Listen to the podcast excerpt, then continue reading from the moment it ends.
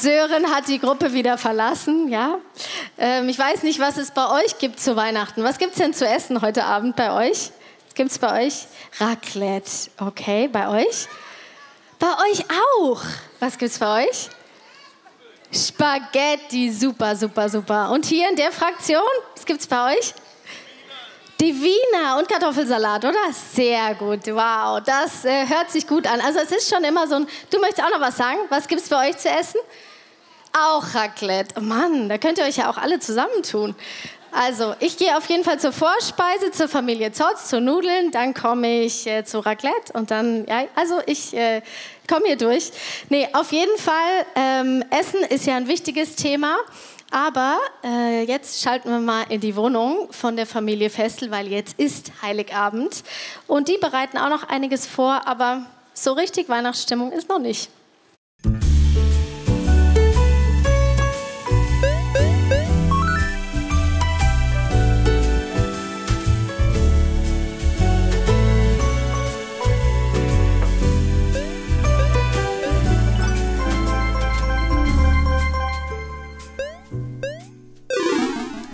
Kaufst du denn jetzt, Mama?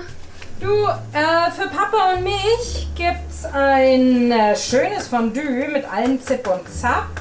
Für Jonas gibt's Nudeln mit Tomatensauce. Und für dich gibt's Nudeln mit Butter. Passt das so? Mama, Ja. du eine Frage. Es ist ja schon Heiligabend und ich kann nichts mehr groß bestellen. Würdest du dich auch über einen Snack freuen? Dann würde ich kurz zum Supermarkt gehen. Über einen Snack? Was denn für ein Snack? Vielleicht eine Tüte besondere Chips? Oh nein, jetzt ist die Soße übergekocht. Hm, vielleicht male ich doch noch schnell etwas.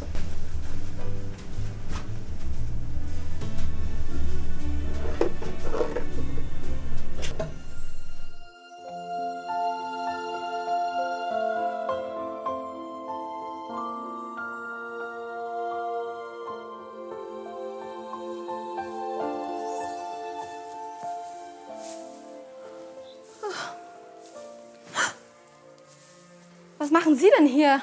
Äh, also, ich habe keine Ahnung, was jetzt los hier. Ich kann auch gar nicht dafür. Ich erhebe keine Ansprüche. Josef, wo bist du? Hier, bei den Hirten. Das kann doch nicht wahr sein. Es reicht jetzt langsam. Von Jahr zu Jahr wird es immer schlimmer. Letztes Jahr hatten wir einen Stall voller Schafe. Jetzt auf einmal habe ich einen neuen Ehemann. Äh, entschuldigen Sie, Kaspar, nichts gegen Sie persönlich. Aber wir müssen irgendwas ändern. Sie beachten uns schon seit Jahren nicht mehr und wir stehen hier immer irgendwie herum. Was? Hm. Wir müssen was tun, damit die Menschen sich wieder daran erinnern, warum wir hier aufgestellt werden.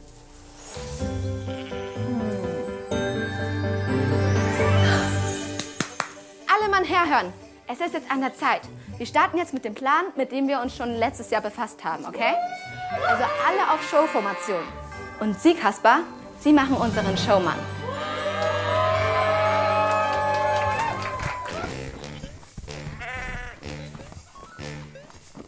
Alle bereit? Gut. Dann freeze.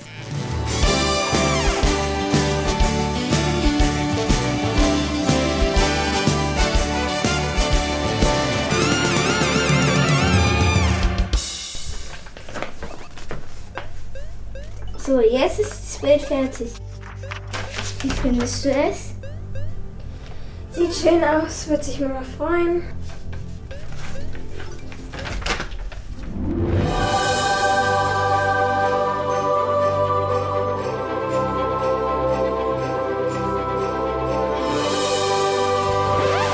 Hat die Krippe aufgebaut? Der liegt hier noch ein Schaf daneben. Zeig mal, was spielst du? Hm? Oh, das kann doch wohl nicht wahr sein. Mann, wie blöd. Denen ist unsere Umstellung gar nicht aufgefallen. Oh, Sie interessieren sich nur für ihre Geschenke, Essen, Deko. Oh. Leute, was glaubt ihr? Ich glaube, wir müssten zum letzten Mittel greifen. Maria, zieh es durch. Mama, ich habe Hunger, kann ich schon was essen? Dein Ernst? Wir essen doch gleich zusammen. Und ist das Wohnzimmer jetzt endlich fertig? Mama! Papa! Marie! Hey, kommt her!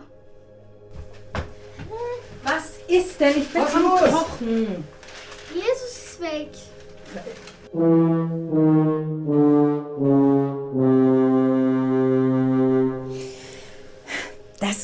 Doch nicht. Sag mal, willst du uns ärgern? Nein, ich habe ihn aufgebaut und in den Stall gestellt. Ehrenwort und jetzt ist er weg. Den können wir jetzt auch nicht mehr kaufen. Die Läden haben schon zu. Ja, feiern wir halt ohne Jesus. Weihnachten ohne Jesus, das ist wie ein Geburtstag ohne Geburtstagskind. Oder eine Hochzeit ohne Brautpaar, das geht gar nicht. Wir suchen den.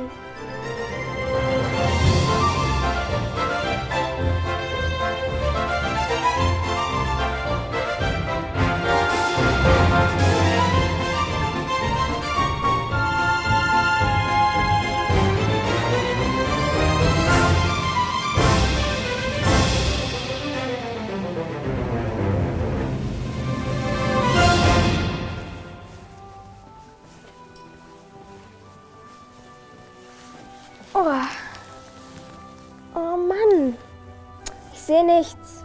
Warum ist der denn noch so klein, der Jesus? Gott ist doch viel größer. Der hat ja das komplette Weltall geschaffen. Da muss der ja galaktisch riesig sein. Und wir suchen die kleinste Figur der Krippe. Seltsam. Ja, warum ist Jesus die kleinste Figur in der Krippe?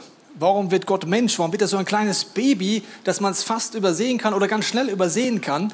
Und ich glaube, das ist eine wichtige Frage, die wir uns heute an Weihnachten stellen können. Weil es ist ja so, wenn Gott uns so begegnen würde, wie er ist, die Bibel redet davon, dass er allmächtig ist, dass er heilig ist, dass er unlimitiert ist. Wenn er uns einfach so begegnen würde, sagt die Bibel, würden wir wie tot auf den Boden fallen und wir würden gar nicht mehr uns bewegen können. Das heißt, Gott wählt einen anderen Weg, dass er unser Herz erreichen kann. Und dieser Weg ist erstmal ganz anders. Deswegen habe ich die Frage an alle Kinder im Raum, auch alle Erwachsene dürfen mitraten, weil wir bleiben ja alle ein bisschen Kind. Ich habe ein Rätsel für euch. Ich möchte die Fische in meinem Gartenteich warnen vor Plastik. Ich will Ihnen erklären, was Plastik ist und ich will erklären, was Giftstoffe sind und ich möchte, dass Sie das nicht mehr essen. Hat jemand einen Vorschlag, wie ich das machen könnte? Wie könnte ich einen Fisch warnen? Blub, so? Blub, blub. Vielleicht Schnorchelanzug anziehen, runtertauchen und dann das vorspielen. Ich schlucke Plastik und dann so, so irgendwie. Und dann nochmal blub. Oder wie, wie mache ich es jetzt? Wie erkläre ich dem Fisch, was Plastik ist? Also die einzige Möglichkeit, die es gibt, ist, ich müsste selber, wenn ich alles könnte, ein Fisch werden und ich müsste fischig unterwegs sein und auf Fischsprache mit ihnen kommunizieren. Ich würde sagen, okay, liebe Fische, ich bin jetzt auch ein Fisch und ich erkläre ihnen, schau mal, das ist Plastik, aber ich würde Bildersprache verwenden, ich würde irgendwas verwenden, was Fische irgendwie verstehen. Und dann würde ich sagen, es gibt auch Jäger, es gibt auch Feinde von euch. Ich werde ihnen versuchen zu erklären, wie sie das Leben leben können und aufblühen können, aber immer auf Fischsprache. Und dann mache ich was ganz Krasses. Dann erkläre ich, es gibt ein Leben außerhalb dieses Teiches. Das wird krass werden. Ich werde sagen, es ist schwer vorstellbar, aber es gibt Wesen, die haben keine Kiemen. Ah, nee, nee, nee, das gibt es doch niemals ohne Kiemen. Doch, es gibt mehr. Ja, ist ja unvorstellbar. Und dann sage ich, es gibt auch noch das Universum. What? Ein ewiges Universum, das nie aufhört. Ja. Also ich müsste dir irgendwie das erklären. Das wäre die einzige Möglichkeit mit der Fischsprache. Und das macht Gott. Gott weiß, der einzige Mensch, Weg, dass wir ihn verstehen, ist, dass er Mensch wird. Dass er ganz Mensch wird, dass er ein Kind wird, ein Baby wird und dass er menschlich mit uns kommuniziert, durch unsere Gedanken. Auf eine Art und Weise, wo uns Gedanken, Impulse gibt, Blitzgedanken gibt oder unsere Fantasie, unsere Gefühle benutzt. Aber eben auch die Bibel und in der Bibel ganz viele Bilder drin sind, die das erklären, was eigentlich unvorstellbar ist. Dass es ein Leben nach dem Tod gibt, dass es eine Ewigkeit gibt, dass es mehr gibt als das, was wir hier in unserem Teich erleben. Und das macht er mit dieser Bildersprache. Das heißt, Gott kommt ganz natürlich, er kommt ganz menschlich, er kommt ganz liebevoll und redet auf eine Art und Weise, wie wir Menschen es eben dann auch verstehen können.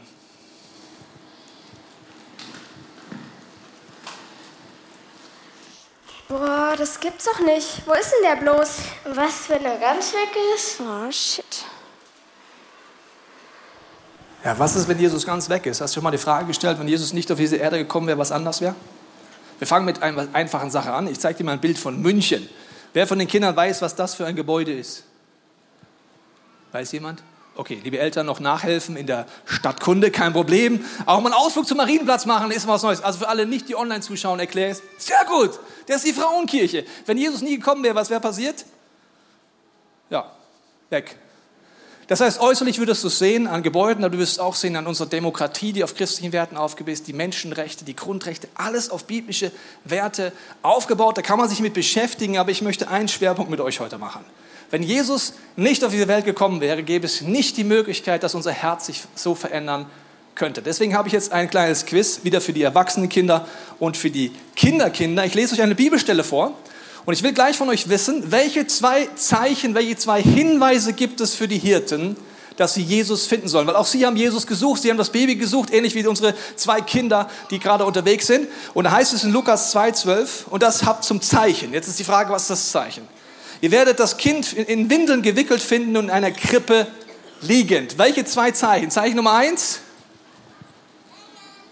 Engel. Auch ein Zeichen? Ich sage euch, was ich da lese. Die erwachsenen Kinder sind noch alle am Schlafen, ist kein Problem. Die sind so fertig von Weihnachtsvorbereitung. Ja? Ich bete für euch, liebe Eltern, kein Problem. Also, da steht, es ist ein Kind in einer Krippe, Hinweis Nummer eins, zwei, Nummer zwei, in eine Windel gewickelt. Okay, stellt euch vor, ich schicke euch los nach München, sag, der Hinweis ist, dass du ein Baby suchst und das ist in Windeln gewickelt. Würdest du es finden in München? Du gehst in jedes Haus rein, in jede Tür sagst, Entschuldigung, ist hier ein Baby? Ja, hat Windeln an. Oh, das ist Jesus. Nee. Also offensichtlich, die Hirten haben das sofort verstanden, warum es waren Berufshirten.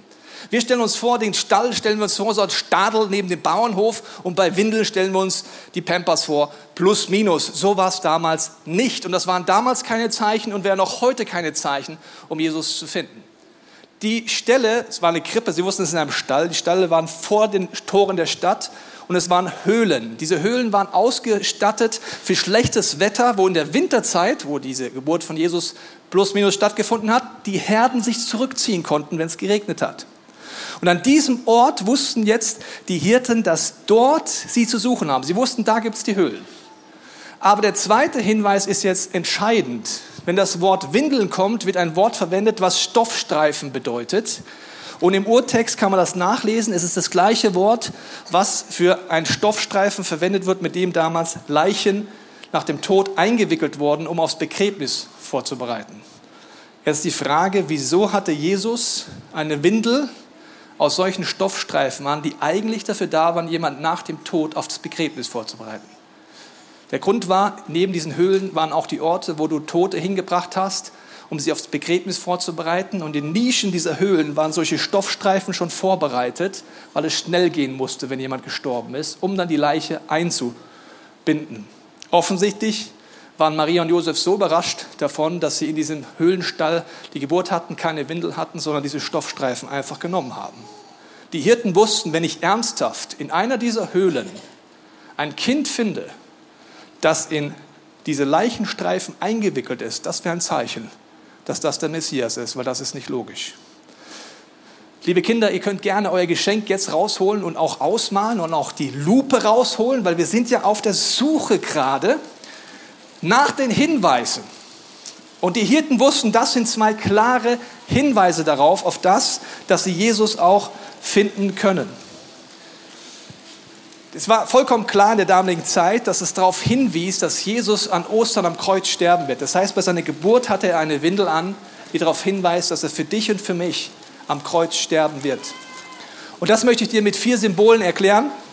Auf der einen Seite ist es ein Herz, das Gott uns so sehr liebt und der Sinn des Lebens, Gott zu lieben, mich und den Nächsten zu lieben. Und wir schaffen das überhaupt nicht. Deswegen ist es, das zweite, ist es die Sünde, die uns davon abhält, einfach zu lieben. Und deswegen ist Jesus ans Kreuz gegangen und als Baby hatte er bereits diese Windel an aus von diesen Tüchern, was darauf hinweist, dass er einfach für uns ans Kreuz gehen wird, alles tragen wird, jede Sünde, jede Trennung, dass wir die Ewigkeit mit ihm verbringen können, auch jetzt schon verbringen können. Und das ist der Anker, das ist die Hoffnung, auf die wir unseren Glauben bauen können. Auch du diese Hoffnung heute vielleicht zum ersten Mal erleben kannst.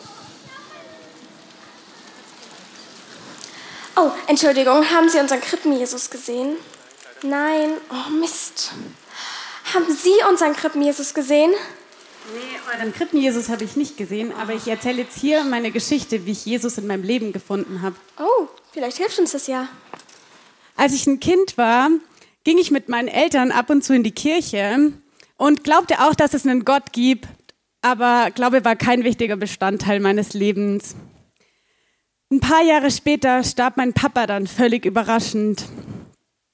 Ich wollte danach mit Gott gar nichts mehr zu tun haben, weil ich dachte mir, was ist das denn für ein Gott, der mir meinen Papa wegnimmt? Und so lebte ich erstmal ohne Glauben und Jesus weiter. Als ich älter war, kam dann eine Phase, in der ich eigentlich nur noch gearbeitet und fürs Wochenende gelebt habe.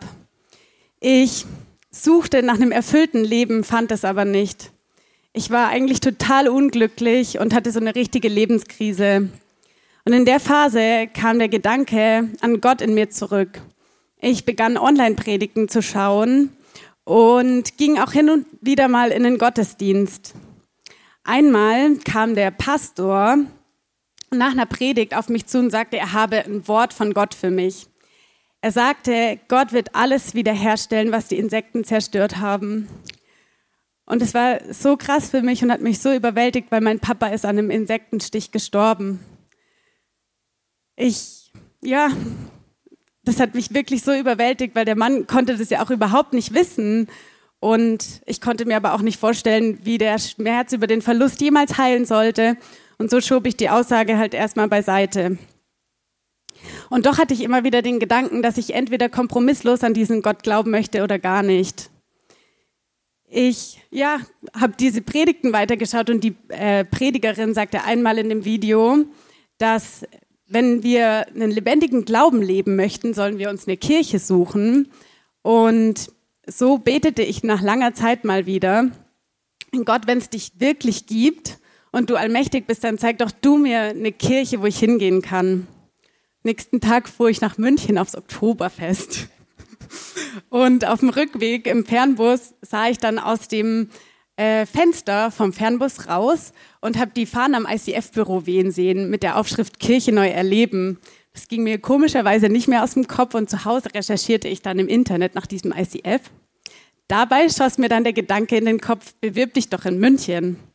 Das machte zunächst gar keinen Sinn, aber ich hatte so einen inneren Frieden, folgte dem Gedanke und habe mich in München beworben. Ich ähm, zog dann samstags um. Sonntag saß ich das erste Mal hier hinten im Neuraum und ich war ganz alleine. Ich kannte ja gar niemanden. Und doch habe ich in der Zeit gespürt, dass ich nicht alleine bin, sondern dass Jesus mit mir da durchgeht, dass er mir Menschen an die Seite stellt, die mich hier in der Kirche integriert haben, die mir die Angebote dieser Kirche gezeigt haben, wie zum Beispiel Explore. Und bei Explore geht es unter anderem auch darum, dass Gott der perfekte Vater ist, dem wir auch all unseren Schmerz hingeben können. Und darauf habe ich mich eingelassen und durfte da wirklich so einen Heilungsprozess erleben und durfte erleben, wie Gott da wirklich Schritt für Schritt meine Wunden geheilt hat. Und dann konnte ich ihn wieder als liebenden Vater annehmen. Und das Krasse ist aus heutiger Sicht, der Mann, der mir das zugesprochen hat, dass Gott alles wiederherstellen wird, was die Insekten zerstört haben, aus heutiger Sicht kann ich wirklich sagen, dass Gott durch ihn gesprochen hat, weil das ist so eingetreten und ich habe heute einen ganz tiefen Frieden über meine Geschichte. Und ja, einfach, ich weiß, dass Gott durch ihn gesprochen hat, dass er mir geholfen hat, dass Jesus mir Menschen an die Seite gestellt hat, mir Gedankenimpulse und äh, ja, das geschickt hat und mich so zurück in seine Familie geholt hat.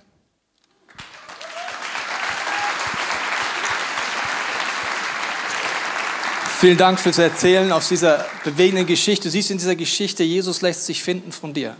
Er lässt sich finden im Alltag, in den kleinen Dingen, manchmal durch Impulse, manchmal durch eine Person, durch einen Gedanken, wie ich es dir schon gesagt habe. Und er kommt dir ganz nahe an Weihnachten ganz besonders. Ich möchte jetzt ein Experiment machen. Ich hoffe, es schafft, klappt. Das ist eine technische Herausforderung. Ich werde jetzt ein Experiment machen. Ich versuche eine Live-Schalte.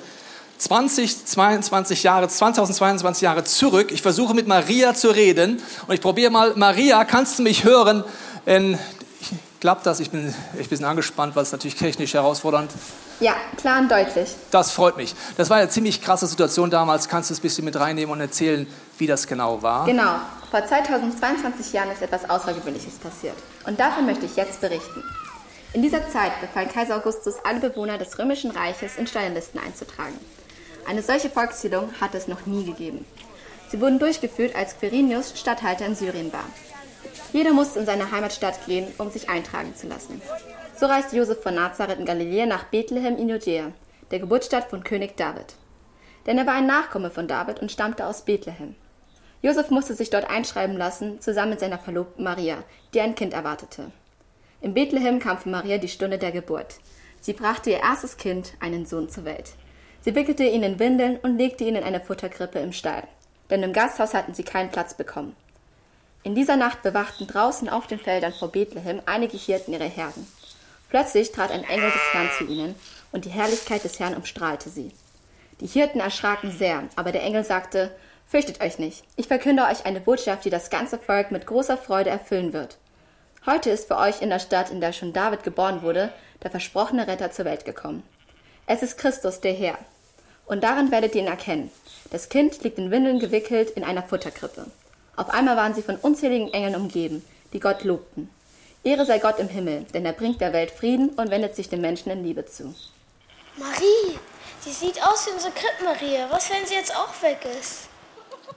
Oh. Ach, ist, komm, ist egal. Ich glaube, wir müssen nach Hause. Mama und Papa warten bestimmt schon. Okay, zur Not bastel ich einen aus Eistäbchen. Oder ich baue einen, einen aus Lego. Oder ich knete einen. Ach, komm, das wird schon. Das kriegen wir hin.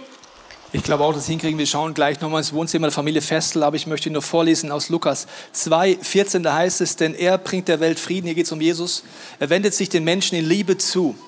Er bringt dir Frieden, er sorgt dafür, dass die Distanz zwischen dir und Gott überwunden wird. Er sorgt dafür, dass du in der Ewigkeit mit ihm versöhnt bist. Er sorgt dafür, dass er sich in Liebe dir zuwendet. Und das kannst du auch heute erleben. Die Bibel sagt, wenn wir ihn suchen, werden wir ihn finden. Wenn wir anklopfen, dann wird er uns auch auftun. Bevor ich gleich mit dir beten möchte, möchte ich noch mal kurz schauen in die Familie Festel, die jetzt am Heiligen Abend angekommen ist, und mal schauen, wie diese Geschichte weitergeht.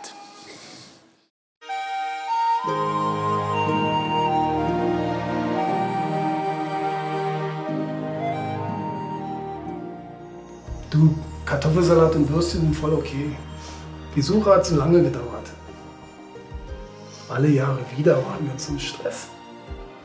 Wäre schön, wenn der Opa da wäre. Der hat uns immer so tolle Geschichten erzählt, was er mit Jesus erlebt hat, das Jahr über. Du, aber letztes Jahr hat ihm kaum jemand zugehört. Ja, aber vielleicht sollten wir die Tradition wieder aufleben lassen.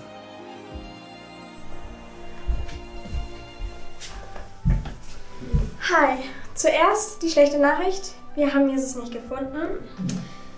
Aber jetzt die gute, wir haben ihn gefunden. Hä? Also das verstehe ich jetzt nicht. Naja, also wir haben halt verstanden, dass Jesus der einzige Grund ist, warum wir Weihnachten feiern und sonst gar nichts. Und was? Mama, Papa, Marie, schnell kommt her, Jesus ist wieder da.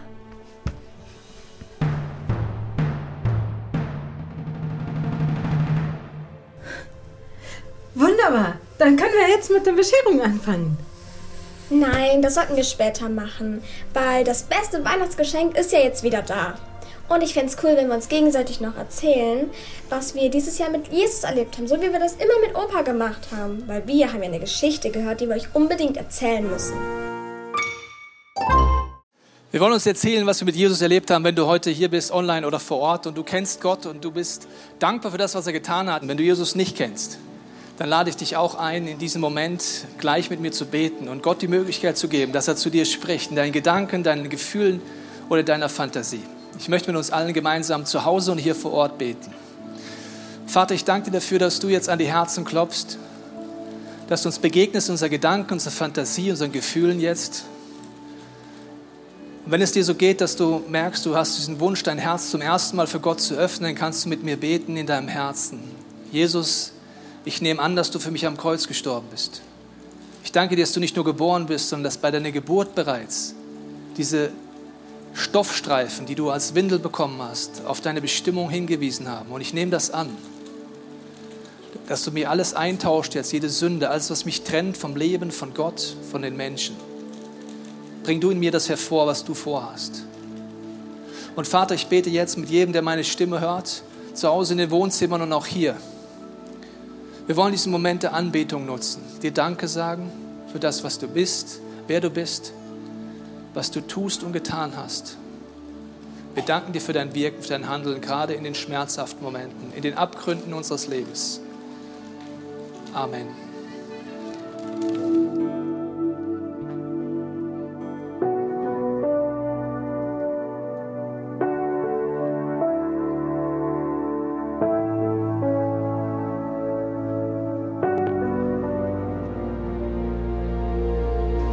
Hoffen, dieser Podcast hat dich inspiriert und hat dir weitergeholfen in deiner Beziehung mit Gott. Wenn es dir so geht, dann freuen wir uns, wenn du uns mithilfst, diese Botschaft zu verteilen. Das kannst du tun, indem du diesen Podcast likest, mit Daumen nach oben draufdrücken oder kommentierst oder weiterleitest. So werden mehr Menschen noch mit dieser Botschaft von Jesus, dieser Hoffnung erreicht. Du kannst auch durch eine Spende mithelfen, dass wir weiterhin diese Podcast kostenlos im Internet maximal verbreiten können und so viele Menschen neue Hoffnung bekommen. Vielen Dank für alles, was du mit ermöglicht. Wir glauben, dass Kirche eine Familie ist und egal, ob du online dabei bist oder hier vor Ort bist in der Region, wir wollen dich sehr gerne kennenlernen. Wenn du möchtest, komm auf unsere Homepage vorbei unter Finde Anschluss. Dort findest du unter anderem Welcome to Church, wo wir uns gegenseitig kennenlernen, deine Geschichte gerne hören wollen und dir helfen wollen, wenn du möchtest, ein Teil dieser Kirchenfamilie zu werden.